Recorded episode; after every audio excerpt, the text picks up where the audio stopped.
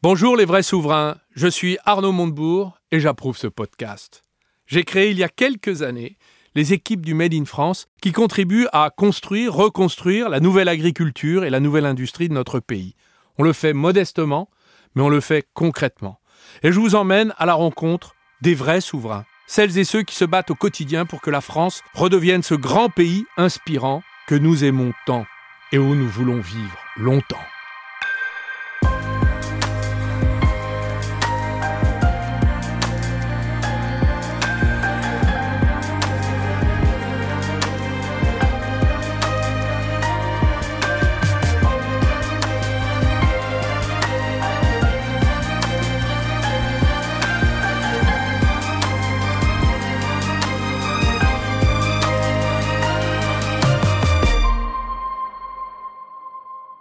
Romain Le Goaster est un entrepreneur aussi vaillant que passionné.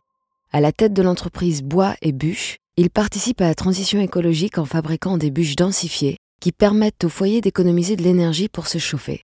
Ses carnets de commandes sont tellement pleins qu'il devrait construire trois usines pour y répondre, seulement l'explosion du prix de l'électricité l'a plongé en début d'année dans un véritable cauchemar. Pour survivre, il a décidé de se battre, et un collectif de petits entrepreneurs du Morbihan s'est formé autour de lui pour lutter contre les effets du marché européen de l'électricité. Romain Le Goaster et sa responsable administrative et financière, Audrey Mokoro, accueillent Arnaud Montebourg dans leur usine de Lisio, dans le Morbihan. L'entrepreneur en colère nous raconte comment il s'est lancé dans ce combat pour sa survie. En fait, moi au départ, j'avais une entreprise qui faisait de, de l'entretien de haies bocagères. Le bocage, c'est comme la forêt, ça a besoin d'être entretenu. Euh, pour capter du carbone, il faut du gros bois. Enfin, je veux dire, vous voyez, en face de l'usine, il y a ce qu'on appelle un taillis pauvre, euh, c'est-à-dire un délaissé agricole dont on, ne fait rien. En fait, il n'y a que des petits, des petits arbres, ça capte rien comme carbone. Donc, si on veut vraiment, en plus que la, haie de bocage puisse rentrer dans l'équation euh, de décarbonation, bah, il faut entretenir le, le bocage. C'est-à-dire que un kilomètre de bocage, c'est à peu près un hectare de forêt, pour faire simple. Et donc, euh, au départ, on plante euh, sur un hectare, on va planter euh, à peu près 1000 plants. Et puis, tous les 7 ans, on va en retirer un tiers. Et donc, normalement, au bout de 30 ou 40 ans, vous allez avoir du gros merisier à 30 ou 40 cm de diamètre, vous allez avoir du gros châtaignier, etc. Voilà. Et là, à ce moment-là, il faudra couper ces gros arbres, et du coup, les, petits arbres qui sont le, sous-étage, en fait, vont, eux, prendre la place, etc. Donc, c'est vraiment un cycle. Donc, moi, je m'occupe d'entretenir les haies bocagères. Sauf que, c'est toujours pareil, on dit, allez, il faut faire du bocage, du bocage, du bocage. Sauf que, il n'y avait pas de débouché pour le bois de bocage réellement, parce que le bois qui était issu de, cet entretien de bois de bocage, les grosses chaufferies industrielles type Dalkia, type Sauven, type Cofeli, des gens comme ça, alors, n'en veulent pas, ils, essayent d'en prendre, mais c'est plus compliqué pour eux d'en prendre parce que le problème du bois de bocage, c'est que les bois sont plus fins et donc la proportion d'écorce par rapport au bois, la partie ligneuse, est beaucoup plus importante. Et c'est dans l'écorce où on va avoir les minéraux et puis des, particules un peu plus fines. Donc ça peut étouffer la combustion dans les grosses chaufferies et ça crée des phénomènes de mâche-fer. Donc le mâche-fer, euh, c'est comme du béton en fait. Hein. C'est juste avant le verre le sable, quand vous le cuisez, ça fait du mâche-fer, et si vous le cuisez encore davantage, ça fera du verre. Donc un bloc de mâche-fer dans une chaufferie, c'est l'enfer. Enfin, c'est, on y va au burin, euh, et voilà. Donc le bois de bocage, j'avais pas beaucoup de débouchés. Moi, pour essayer de, trouver du débouché, j'ai commencé à tamiser mon bois. C'est-à-dire que toute la partie fine, la partie d'écorce, etc., je l'ai tamisé dans une table oscillante, en fait, comme un tamis, vous savez, les chercheurs d'or, là, vous voyez. Et donc, d'un côté, j'avais le bois, donc là, du coup, euh, Dalkia me le prenait, au contraire, était... donc là, j'avais des débouchés, mais j'avais cette partie fine que je savais pas quoi faire et qui pourtant, euh, c'est de la biomasse, c'est de l'énergie, en fait. Hein. Et donc, au début, euh, je payais pour me débarrasser de ça. Je trouvais ça absurde, et du coup, j'ai un copain qui s'appelle Mohan Tazrout, qui est, qui est chercheur à l'école des mines de Nantes, qui vient de prendre sa retraite d'ailleurs, qui est un type absolument génial, et je lui parle de ça. Je lui dis, mais. alors, c'est un type qui, à l'école des mines, à le laboratoire de tout ce qui est justement euh, euh, nouvelle énergie, euh, biochar, biocharbon, granulé à partir de déchets X ou Y. Il va bosser sur l'algue verte, il va bosser sur la, la jussie, qui est une plante invasive, etc. Il se dit, bon voilà, on a un problème, on va essayer d'en trouver une solution. Donc je lui parle de ça. Et puis il me dit, mais tu devrais pas forcément le granuler parce que ça va se casser, parce que il dit, tu devrais faire un truc un peu plus gros, faire une bûche densifiée. bon.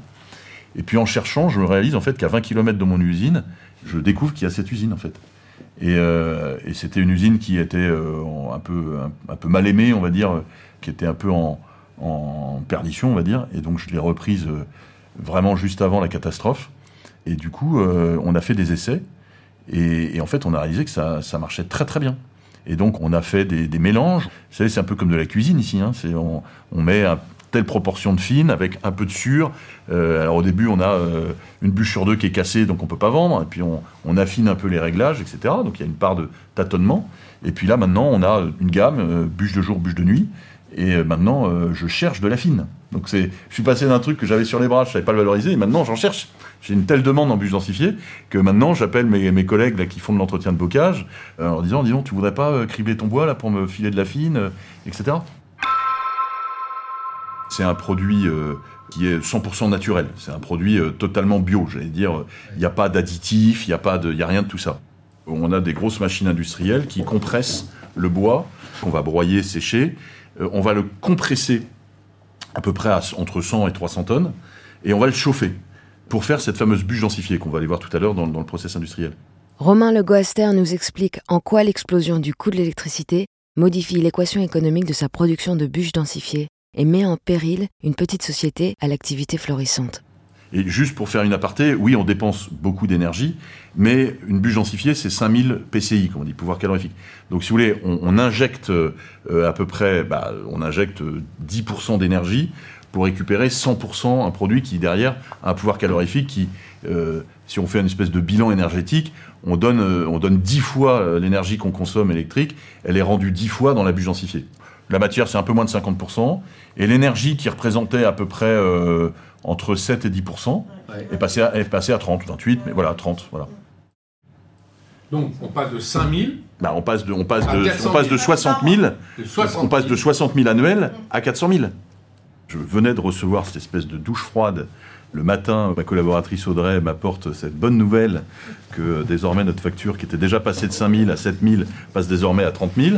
On a été mis sous le fait accompli. C'est-à-dire que nous, au mois de mars, on découvre qu'en janvier et février, on a une facture qui a été multipliée par 10, finalement par 3, ce qui était déjà énorme, mais nous, la production, elle est faite.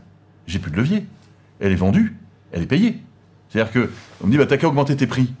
Bah, euh, non, en fait, euh, moi, j'ai des carnets de commandes, j'ai des engagements vis-à-vis de mes clients, etc. La deuxième chose, il faut quand même être honnête, nous, on a 75 euh, à 80% de notre, production, elle part dans les centrales d'achat, de grandes surfaces, etc.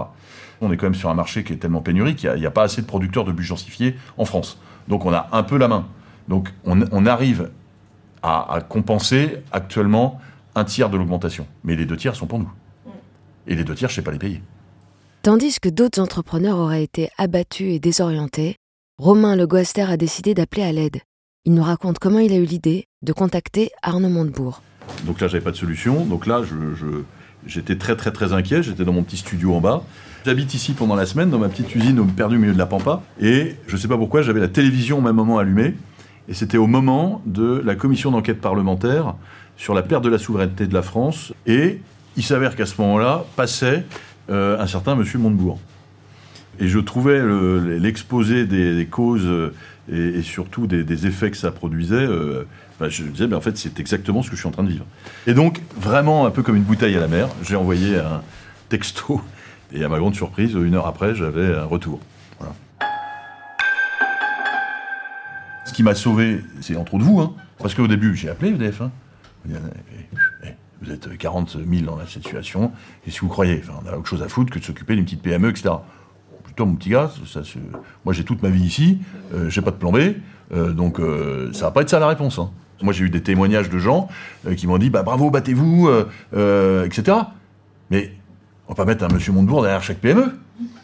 Vous, vous êtes dans les abeilles, mais moi je suis un peu comme ça, c'est-à-dire que euh, si je dois mourir, je vais piquer avant. Hein. Ça c'est clair. Hein. Ben, je me suis dit, euh, il faut que, je, faut que je fasse savoir qu'il y a une petite boîte euh, perdue au milieu des forêts bretonnes qui va crever parce qu'en en fait, il y a un gars, un jour très intelligent, qui a dit on va créer soi-disant un marché dérégulé de l'énergie qui va faire baisser les prix, en oubliant en fait que pour ça, il faut qu'il y ait plusieurs éventuellement producteurs si, moi demain on est 10 producteurs de bûches densifiées, bah, je vais être obligé de baisser mes prix, optimiser, etc.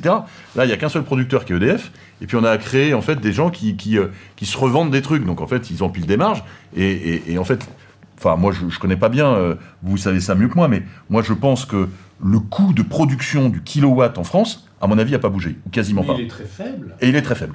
Et en plus, il a, il a pas bougé. Donc Mais- le- mais- les, effets, formidable. les effets de tarif, c'est que de la spéculation. Bon. Ouais. Donc je me suis dit, euh, bah euh, voilà, quitte à mourir, autant piquer avant de crever. Et donc bah, j'ai appelé euh, Le Ploë Hermelais, j'ai appelé Télégramme, j'ai appelé Ouest France, etc. Et puis du coup, il y a eu un article, et puis j'avais laissé mon numéro de téléphone et mon mail. Et puis en fait, j'ai été appelé par plein de gens qui m'ont dit, mais attends, mais nous, on est dans la même situation, en fait. Et des gens très différents. Des agriculteurs. euh, Il y a une, une petite dame là, qui m'a appelé de Lorient, qui a un petit euh, commerce euh, qui vend que des producteurs locaux. Et elle a deux chambres froides. Bon. Euh, bah, sa facture d'électricité, euh, c'est passé de 400 à 4000 euros par mois. En- pour des chambres froides. Pour un petit commerce qui fait, je sais pas, 20 000 balles de chiffre d'affaires à tout casser, quoi. Avec deux emplois, quoi. Bon. Donc là, c'est mort. Eh ben, elle, ça y est, elle a fermé. Elle a fermé. Elle a fermé, ça y est. Donc, cette politique tue les Ah, tue. entreprises. Moi, j'ai un, collaborateur cadre, euh, j'ai mis fin à son, à son travail, qui était en plus sur un poste euh, Ah. euh, que qu'on sanctuarisait, qui était un peu sur le développement. C'est très grave que c'est les emplois locaux et c'est le tissu industriel profond de notre pays. Ouais, c'est ce qui fait le lien social aussi. Et, et c'est ce La qui fait que la France social. Est un pays solide, résistant et robuste. Donc là, on s'attaque à la substance même Ouais. du pays économique. Ouais. C'est très très grave ce qui est en train de se passer. C'est pour ça qu'on est venu voir Monsieur Ouais. euh, Le Coster. Une usine comme la mienne, quand elle tombe, c'est euh, la matière première qui a plus de débouchés. Euh, tout ça, c'est une chaîne qui va du prélèvement, on va dire, de la biomasse sur les territoires, la forêt, le bocage chez les agriculteurs, jusqu'en bout de chaîne, le consommateur final. Et moi, il faut quand même savoir qu'ici, on fait un peu de vente directe. Donc, qui vient me chercher mes bûches densifiées Des petits gars qui viennent avec des chèques énergie, qui sont des, des types qui sont parfois euh, des agriculteurs avec une recette à 700 balles. Je vais leur dire quoi? La palette que tu achetais l'année dernière, euh, 300 euros, je la passe à 500 donc ton chèque énergie, euh, bah, t'as moitié moins de bois là, pour l'année prochaine. Donc à partir de mi-février, bah, tu te chauffes plus, mon gars. Ah, C'est ce qu'on Oui. a. hein. C'est ce qu'on a. Hein. Nous, on accepte les chèques énergie. Donc les chèques énergie, a. on leur donne deux fois moins de bois maintenant. C'est, je veux dire, moi, je peux pas faire ça. Je veux dire, c'est, je peux pas, je peux pas me dire euh, à l'agriculteur qui a 800 balles de retraite, qui chauffe euh, avec, euh, qui a, comme en plus, euh, alors pourquoi on disait pourquoi ça marche si bien les bus densifiés Bah, la population vieillit. Donc autrefois, on allait avec son grand-père, on allait prendre une coupe de bois, on coupait Ouais. du bois, on le stockait sur 2-3 ans, etc. Maintenant, un, agric- un agriculteur qui, qui s'est cassé le dos toute sa carrière, il a 75 ans, il va pas aller faire une coupe de bois, euh, voilà, donc il achète de la bûche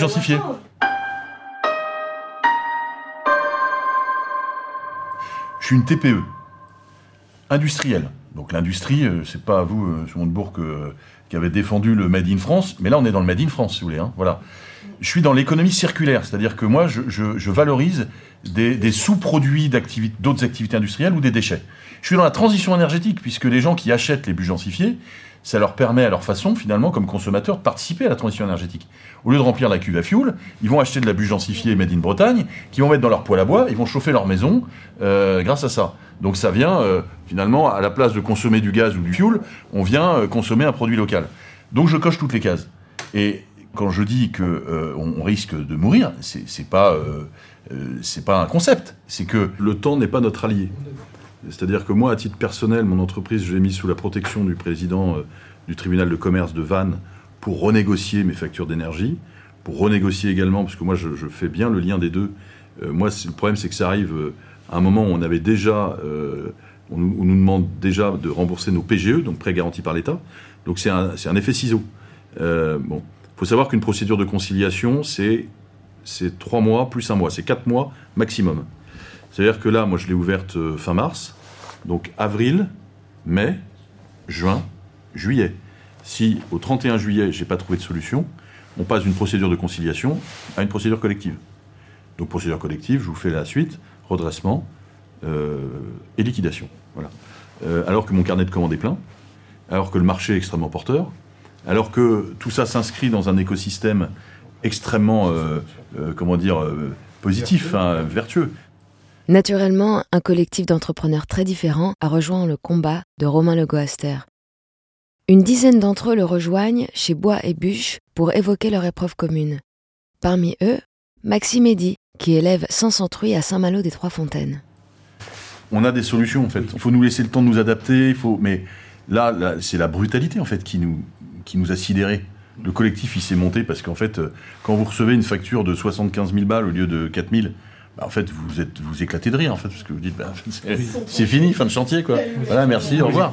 Et donc, Vous n'avez pas des marges de dingue le Non, non, non, non. C'est surtout que le contrat, il arrivait à échéance au bout des deux ans, donc ça faisait 24 mois. Et il a été sous, fait sous forme tacite de reconduction. Donc c'est-à-dire qu'un mail m'a été envoyé à 5 heures du matin, sans que j'en prenne connaissance. Et donc euh, est arrivée cette facture surprise. euh, donc j'ai demandé une explication. L'explication, je l'ai eue par l'intermédiaire d'un standardiste qui m'a répondu Mais monsieur, si vous n'êtes pas capable de regarder vos mails, vous avez qu'à embaucher une secrétaire. le type d'EDF m'a dit, Monsieur Wester, euh, j'ai entendu votre histoire, c'est très émouvant, etc. Moi, je fais juste mon job. Vous payez pas en coupe. Tiffaine Lemaguet, secrétaire générale de la CPME du Morbihan, nous raconte comment elle a fait l'intermédiaire entre EDF et ses entrepreneurs adhérents pour limiter à 350% des augmentations qui atteignaient initialement 600 à 1200%. Alors nos adhérents nous ont appelés au secours assez rapidement en recevant, alors pas les factures, mais les, les, courriers de renouvellement de contrat, où on affichait pour certains fournisseurs d'énergie du x8, x10, x12 sur leur facture d'électricité. Donc ils se sont vite tournés vers nous. Nous, on a contacté pas mal de fournisseurs d'énergie. C'est vrai que EDF a été très à l'écoute. Donc on a décidé avec EDF de mettre en place un petit process où nous, on récoltait quelques données pour permettre à nos adhérents bah, de pouvoir euh, renégocier leurs contrats quand ils étaient notamment chez d'autres opérateurs. On a permis que leur euh, facture d'électricité ne dépasse pas les fois 3,5 Tout ça arrive en tir croisé avec le moment où il faut aussi rembourser les PGE. Donc moi, le PGE, c'est PGE, c'est- E, c'est les prêts garantis, prêts garantis par l'État, qui ont été prêtés par l'État, par les banques sur instigation de l'État et Exactement. de l'État voilà, au euh, moment du aux Covid. entreprises qui avaient des chutes d'activité. Voilà, bah nous en fait l'activité elle est passée de 100% à euh, 15%. Moi j'ai- je suis allé euh, euh, pendant la période de confinement, tous mes collaborateurs étaient, euh, étaient évidemment confinés chez eux et moi pour pas crever, euh, j'étais tout seul euh, dans mon usine, tout seul, hein, euh, à faire euh, 10-15% de chiffre d'affaires pour maintenir juste ce qu'il ce qu'il fallait euh, pour pour pas crever. Et donc j'ai dû emprunter pour couvrir le reste des charges. Et cet emprunt euh, qui a couvert des charges qui étaient il y a deux ans, bah, je, donc je rembourse maintenant mon PGE au même moment où l'électricité euh, est multipliée. Donc c'est un tir croisé qui est, qui est insoluble. 120 milliards de prêts garantis d'État ont été distribués aux entreprises. J'en ai même bénéficié d'un dans une des 12 boîtes que je dirige. Et ces prêts garantis d'État, il y a 30% de chefs d'entreprise qui déclarent aujourd'hui, euh, dans toutes les enquêtes depuis deux ans, qui ne seront pas en mesure de les rembourser. C'est beaucoup, 30%. Je rappelle que s'il y a un incident de paiement sur un non-remboursement de PGE, prêt garanti d'État, vous passez tout de suite à la Banque de France. Donc après, c'est terminé pour les banques.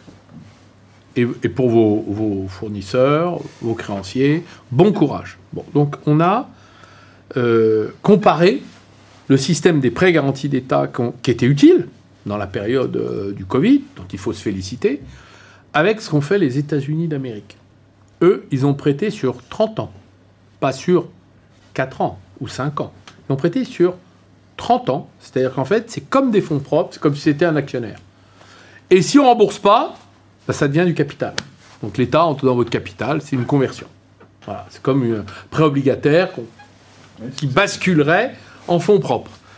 Et donc, il n'y a pas à rembourser les PGE. Donc là, on va tuer beaucoup d'entreprises à cause de ce dispositif. Alors, Monsieur le maire a été interrogé, comme, euh, enfin, le gouvernement, c'est pas lui euh, personnellement, c'est le gouvernement a été interrogé, a dit, on va faire, on va essayer de faire des prêts participatifs de haut de bilan qui vont se convertir, durer 7 ans, non plus 5.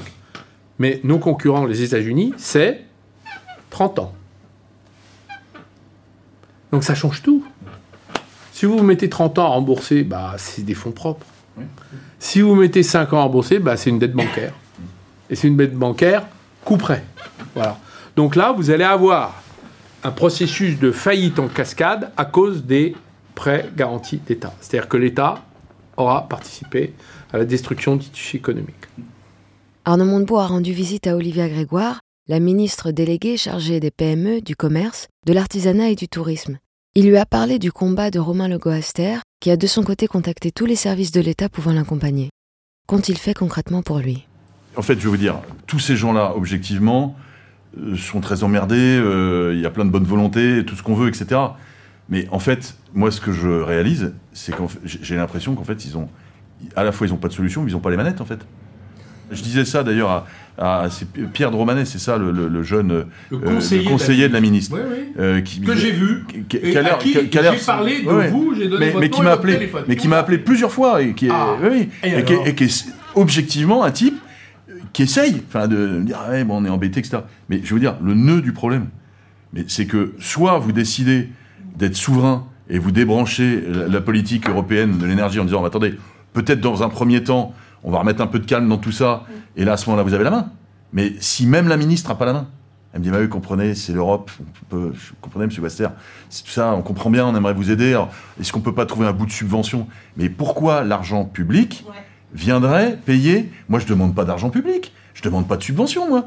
Je demande juste à continuer à payer mon kilowatt, allez, même 9 centimes, je le payais 5, ok, allez, 9 centimes. Et, et, et, et, Audrey pourra confirmer, on est passé d'une facture de 50 000 kilowatts à 41 000. C'est-à-dire que nous aussi, on a fait des efforts. Euh, on a, on a, euh, et encore, on a d'autres projets, on voudrait passer l'énergie, l'é- l'éclairage au LED, etc. On fasse, mais, mais si même la ministre a pas la main, même Pierre de Romain, un type charmant, il m'a dit est-ce que vous avez regardé le guichet? Alors, si jamais vous y arrivez pas, vous dites à Audrey de nous appeler. On va remplir le dossier avec elle euh, On va vous aider. C'est sympa. C'est sympa, les gars. C'est Bon, mais en fait, vous voulez pas juste euh, débrancher Je crois que c'est le Portugal et l'Espagne qui ont dû le faire. Oui. Ils débranchent en fait. Ils disent ok, fin de chantier, les gars. On verra après euh, si on y retourne ou pas. Mais euh, euh, nous, on a des centrales nucléaires qui nous permettent d'avoir un kilowatt à, à, à 15 centimes, à 15 centimes max. Euh, pourquoi on le revendrait 50 en fait?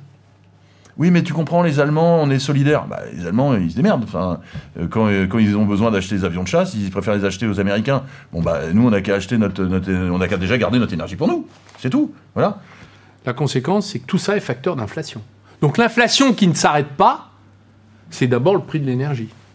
Donc la Banque Centrale Européenne, qui augmente les taux pour casser l'inflation, en fait, elle casse l'économie, mais elle casse pas l'inflation, parce que l'inflation, elle continue. Regardez, les prix augmentent, vont augmenter. Comment ils vont faire pour survivre? Ils vont augmenter les prix. En plein cœur de l'été, Romain Le Goaster saura s'il peut sauver son entreprise. Il cherche pour cela l'aide d'un groupe régional et espère qu'il pourra bientôt se concentrer sur le développement de son activité de bûche densifiée, qui fait partie intégrante d'un enjeu jugé majeur par tous les acteurs de notre société, la transition écologique. Ce sont les vrais souverains qui font la nouvelle industrie et la nouvelle agriculture sur leur territoire, et ils se rejoignent pour ne plus lutter, isolés et en silence.